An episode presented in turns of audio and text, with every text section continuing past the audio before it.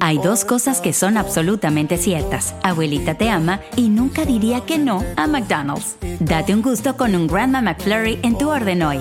Es lo que abuela quisiera. En McDonald's participantes por tiempo limitado. Hacer tequila, Don Julio, es como escribir una carta de amor a México. Beber tequila, Don Julio, es como declarar ese amor al mundo entero. Don Julio es el tequila de lujo original, hecho con la misma pasión que recorre las raíces de nuestro país. Porque si no es por amor, ¿para qué? Consume responsablemente. Don Julio Tequila, 40% alcohol por volumen, 2020. Importado por Diageo Americas, New York, New York. Llega a Univisión otra gran producción. Un golpe de suerte. Cambiará la vida de tres familias. Golpe de suerte. De lunes a viernes a las 8. Por Univisión. Bienvenidos al podcast de Noticiero Univisión Edición Nocturna. Aquí escucharás todas las noticias que necesitas saber para estar informado de los hechos más importantes día con día. Buenas noches, es martes 24 de octubre y estas son las noticias más importantes del día. El huracán Otis tiene en ascuas a la costa sur mexicana por ser potencialmente catastrófico. En solo horas aumentó a categoría 5 y se espera que toque tierra en horas de la mañana. Está muerta, le dice al operador del 911 el adolescente de 13 años acusado de matar a puñaladas a su madre delante de su hermanastra recién nacida en Florida. Tenemos más detalles de la dramática llamada. El señor Trump me encargó inflar el valor de los activos totales a una cantidad que eligió arbitrariamente, testificó Michael Cohen delante de su ex jefe en el juicio por fraude del magnate. Aparece en otro video llamando ladrón a un ambulante hispano, la mujer que fue grabada insultando a un albañil latino en California. La policía sugiere acusarla de delitos de odio. Este es Noticiero Univisión Edición Nocturna con León Krause y Mike Interiano.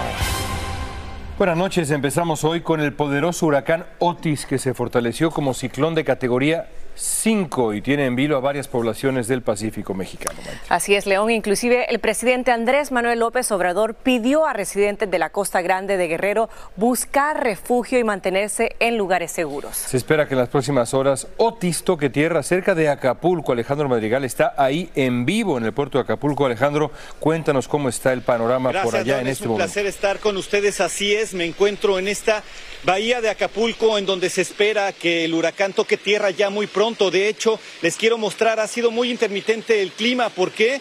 Porque se va la lluvia, hay viento, regresa con muchísima fuerza. Lo que está de este lado es la bahía de Acapulco, en donde se espera que el huracán categoría 5 muy poderoso toque tierra entre este puerto de Acapulco y Tecpan de Galeana, afectando muchísimos municipios hacia Ciguatanejo. El presidente López Obrador pidió a la gente que se resguarde justamente ante el poderoso que puede ser este huracán y se espera que en las próximas horas, alrededor de las 4 o 6 de la mañana, hora local, el huracán Otis toque tierra. Lo que también les puedo asegurar es que la autoridad aquí en Acapulco ha habilitado 25 refugios para la gente que quiera llegar. En los hoteles se ha pedido a la gente, a los huéspedes, que se protejan debido a la peligrosidad de este huracán. Por lo pronto nosotros vamos a estar aquí porque se esperan rachas de entre 135 y 160 millas por hora. Así las cosas, regreso con ustedes. Con cuidado Alejandro, gracias. Y vamos ahora a Los Ángeles con la meteoróloga Yara La Santa para que nos cuente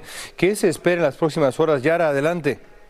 Panorama crítico, León. Muy buenas noches a todos. Y es que es impresionante cómo se ve satelitalmente a esta hora este poderoso huracán categoría 5, que es la categoría máxima en la que se catalogan este tipo de sistemas tropicales. Podemos ver esa perfecta formación de este, de este sistema ya afectando el estado de Guerrero, esas bandas externas. También Oaxaca tiene vientos Otis de 160 millas por hora. Estamos hablando de que este viento es constante, con ráfagas hasta de 195 millas por hora. Su movimiento hacia el norte norte noroeste a razón de 9 millas por hora. Un huracán histórico debido a que desde muy temprano fue una tormenta tropical y ya en horas de esta noche lo tenemos con un huracán categoría 5 ante localidad que está en esas aguas del Pacífico. En las próximas horas va a estar entrando como huracán categoría 5 cerquita de Acapulco y definitivamente vamos a ver esos graves problemas por esos fuertes vientos, además de esas severas inundaciones, debido a que se esperan más de 15 pulgadas de lluvia, además de esa marejada ciclónica que es la elevación del mar, provocando inundaciones costeras con olas hasta de 12 pies. Definitivamente las próximas horas marcarán la historia meteorológica de la República Mexicana, compañeros. Gracias, Yara, vamos a estar muy pendiente. Y les cuento que en Washington los republicanos eligieron esta noche al representante Mike Johnson como su candidato a la presidencia de la Cámara de Representantes. Lo hicieron tras el retiro de Tommy Emmer porque Donald Trump y los republicanos de línea dura rechazaron su candidatura. Johnson, representante de Luisiana, es el cuarto aspirante republicano a presidente de la Cámara Baja en medio de una intensa lucha de poder interna entre los miembros de la extrema derecha y los moderados. Hablemos ahora del asesinato de una madre hispana a manos, parece ser de su propio hijo. Qué historia esta, de verdad, este crimen ha sacudido a la comunidad en Miami.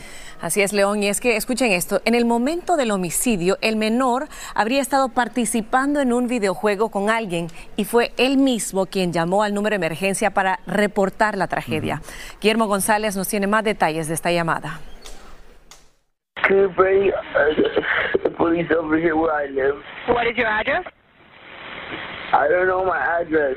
Son los aterradores detalles que revela la llamada 911 que hizo un jovencito de solo 13 años que, según la policía de Hialeah, en el sur de Florida, asesinó a puñaladas a su madre mientras dormía. Apenas 14 días antes, la víctima dio a luz a una bebé que resultó ilesa. Okay, where is the knife right now? I put it. Let me check. Wait. I put it on the floor inside of the. Wait, no. Where is it? I can't find the knife. No ha dicho por qué. Hemos tratado de hablar con él, hemos hablado con la familia. La familia nos dice que es un muchacho bueno, un honorable student. El horrendo crimen ocurrió en este apartamento el pasado 12 de octubre, pero hoy la policía hizo pública la llamada a los servicios de emergencia. I need to know if your mom is, is breathing. She said, miss. Momentos después, el adolescente confiesa algo más. Miss, Yes. I took pictures and I told my friends about it. Was that bad? You told who about it?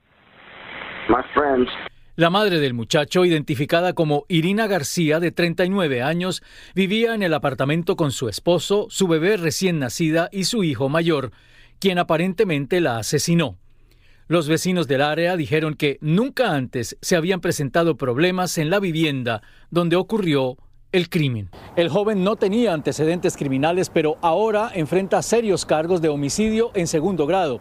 Las autoridades del condado Miami-Dade están evaluando si lo juzgarán como menor o como adulto. Su próxima comparecencia en corte será el 2 de noviembre. En Hialeah, Florida, Guillermo González, Univisión. Qué tragedia. Y bueno, por primera vez en años, Donald Trump y su ex abogado personal Michael Cohen se vieron en una corte de Manhattan donde el expresidente está acusado de manipular su patrimonio para estafar a bancos y compañías de seguros. Allí, Cohen acusó a Trump de haberles ordenado a él y a otros asesores que inflaran el valor de sus propiedades, pero no solo se vieron, sino que también cada uno se refirió públicamente al otro. Él es un mentiroso, como usted sabe, un delincuente que ha servido muchas veces en esa línea y vamos a entrar a verlo. Creo que lo verás por ti mismo y el Distrito Sur no dará una declaración mordaz sobre él. Así que es un mentiroso tratando de conseguir un mejor arreglo para sí mismo. Pero no va a funcionar. Este caso habría terminado hace mucho tiempo si fuera otro juez. Esto no se trata de Donald Trump contra Michael Cohen o de Michael Cohen contra Donald Trump. Se trata de responsabilidad. Así de simple y dejaremos que el juez en Gorón determine eso. Ante el juez Cohen admitió que por orden de Trump mintió al Congreso en el 2017 al declarar sobre el proyecto de Trump Tower en Moscú y aseguró que Ivanka, la hija de Trump y su esposo Jared Kushner, le ayudaron a redactar esa declaración. Y otra que dejó de ser aliada de Trump es la abogada Jenna Ellis, quien se declaró culpable de un delito grave por los esfuerzos para tratar de revertir la derrota de Trump en Georgia en las elecciones del 2020. Ellis es una de las 17 personas acusadas junto con Trump en la conspiración de fraude electoral en Georgia. Entre lágrimas dijo hoy que recuerda ese tiempo con profundo remordimiento y admitió su complicidad en declaraciones y escritos falsos. Agencias federales y estatales ofrecen 10 mil dólares de recompensa por la captura de Pedro Argote, acusado de asesinar al juez Andrew Wilkinson en la puerta de su casa en Maryland. El magistrado falló en contra de Argote al quitarle la custodia de sus hijos en un caso de divorcio. La policía encontró el auto de Argote en una zona boscosa. Este hombre sigue prófugo. Estás escuchando la edición nocturna de Noticiero Univisión.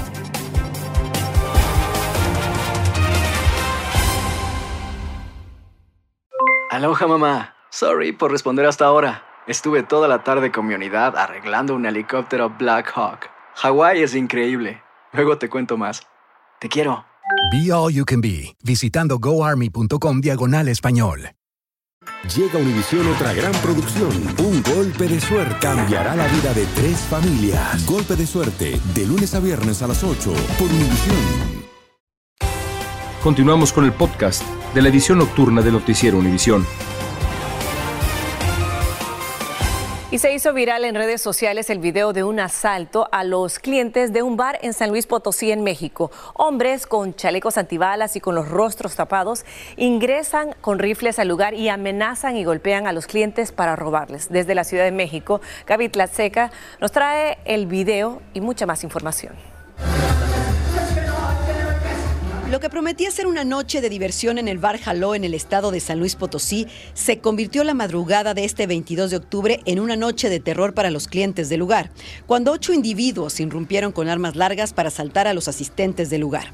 El video de la cámara de seguridad del lugar muestra cómo hombres que visten chalecos antibalas irrumpen violentamente en el centro nocturno amenazando a los clientes quienes intentan resguardarse o huir. En los casi dos minutos de video se observa cómo algunos integrantes del comando ingresan incluso al baño a punta de pistola para sacar a golpes a quienes intentaban resguardarse. Los hechos ocurren cuando no existe espacio seguro y la violencia sigue golpeando todos los ámbitos del país. Queremos disfrutar de ciertas eh, áreas en la ciudad, salir a pasear y lamentablemente ya no se puede. Eso es la realidad de lo que estamos viviendo ahorita podemos salir y no sabemos a qué hora vamos a llegar o si vamos a llegar, ¿verdad? Este hecho golpea justamente al Estado mexicano cuando se había dado a conocer la encuesta nacional de seguridad pública urbana por parte del Instituto Nacional de Estadística, Geografía e Informática que decía que los habitantes de San Luis Potosí percibían menos inseguridad con respecto al año pasado. Por este hecho, la Fiscalía General del Estado ya abrió una carpeta de investigación.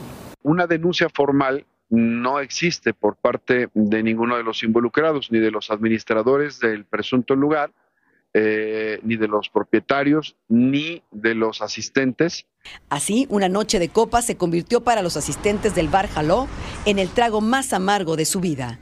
En la Ciudad de México, Gaby Tlaseca, Univisión. Gracias, Gaby.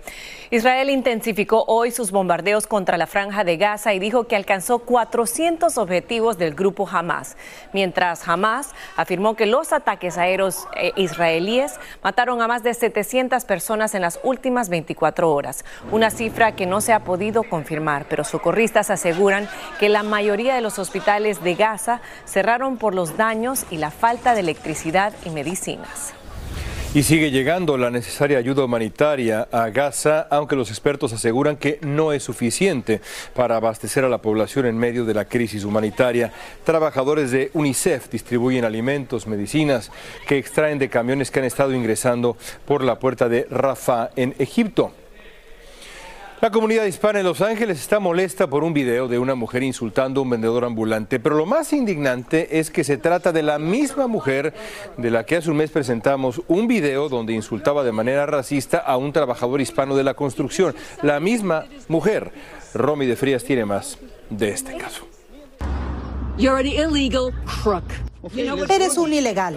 Es uno de los insultos racistas que fueron captados en video por un vendedor ambulante en Santa Bárbara, California.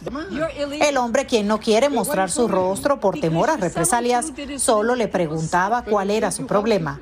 Esta es la segunda vez que Jean Humana, de 74 años, queda en evidencia acosando a trabajadores hispanos. La misma cosa y peor, pues que porque la señora sigue diciendo que ella trabaja para la policía y parece que el video fue poquito antes del primer video, pero todavía enseña las intenciones de esa señora, pues que es racista. Y... En el primer video, el cual presentamos hace un poco más de un mes, Humana se enfrentó a Luis Cervantes, quien es pintor y trabajador de la construcción. Que era una propiedad privada, que no puede estar ahí.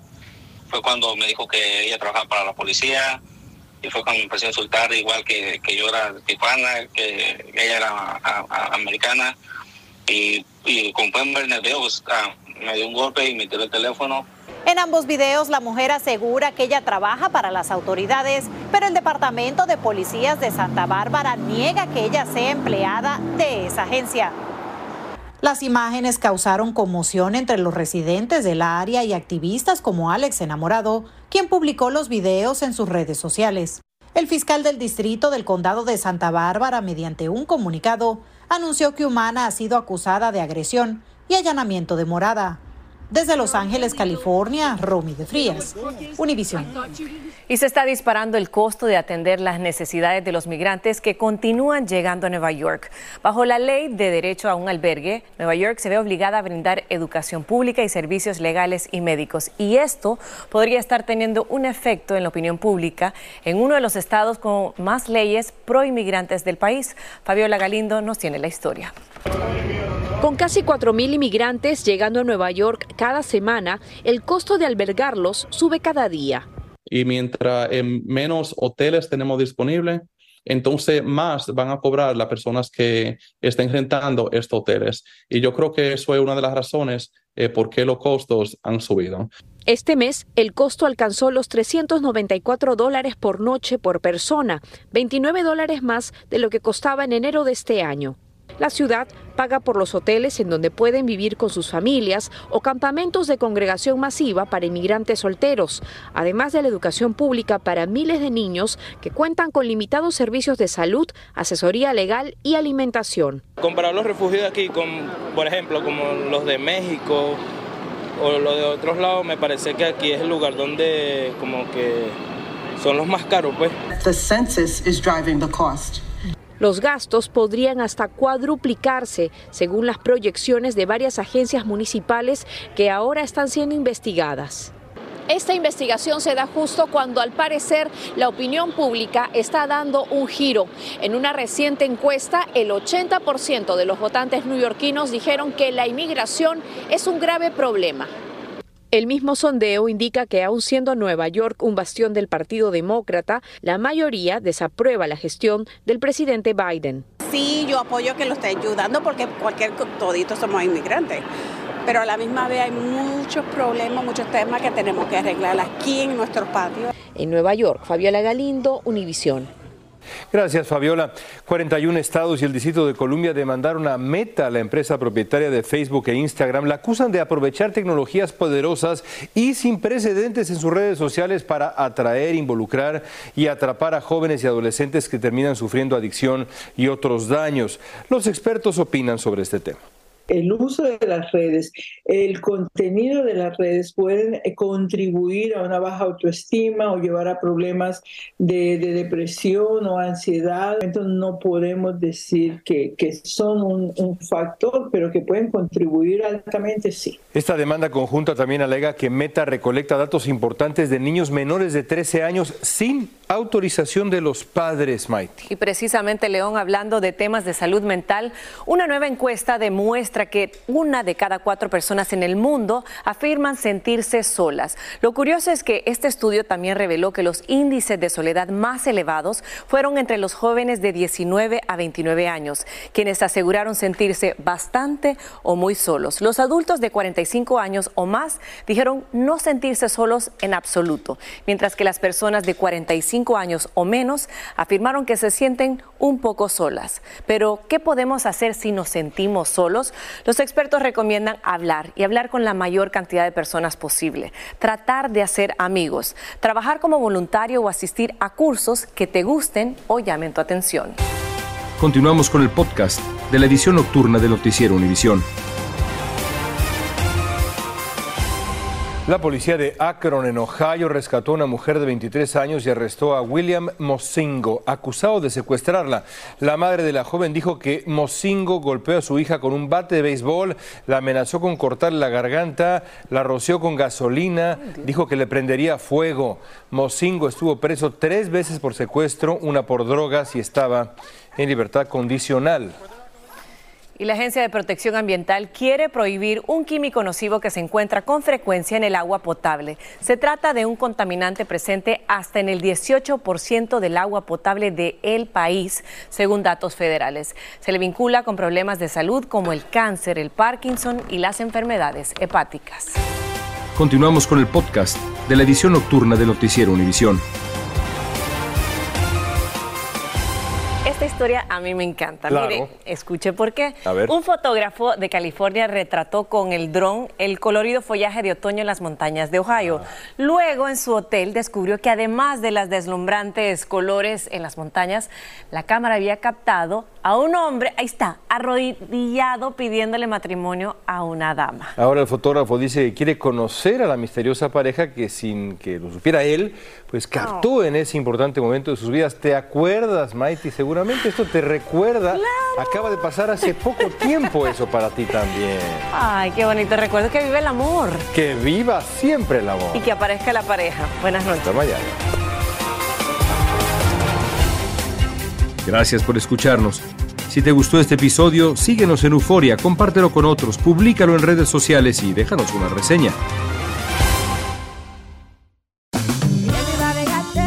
Regresó la venta para amigos y familiares de JCPenney, con 30% de descuento extra por toda la tienda. Esos son ahorros por encima de nuestros precios ya bajos. Ven con tus amigos y familiares y ahorren en grande. Y recuerda, el Día de los Padres es el 16 de junio. Y en JCPenney puedes encontrar el regalo perfecto, desde ropa, calzado, artículos de cuidado personal y más. JCPenney, vale la pena. Cupón válido del 3 al 9 de junio en selección de estilos. Aplican exclusiones. Detalles en la tienda jcp.com.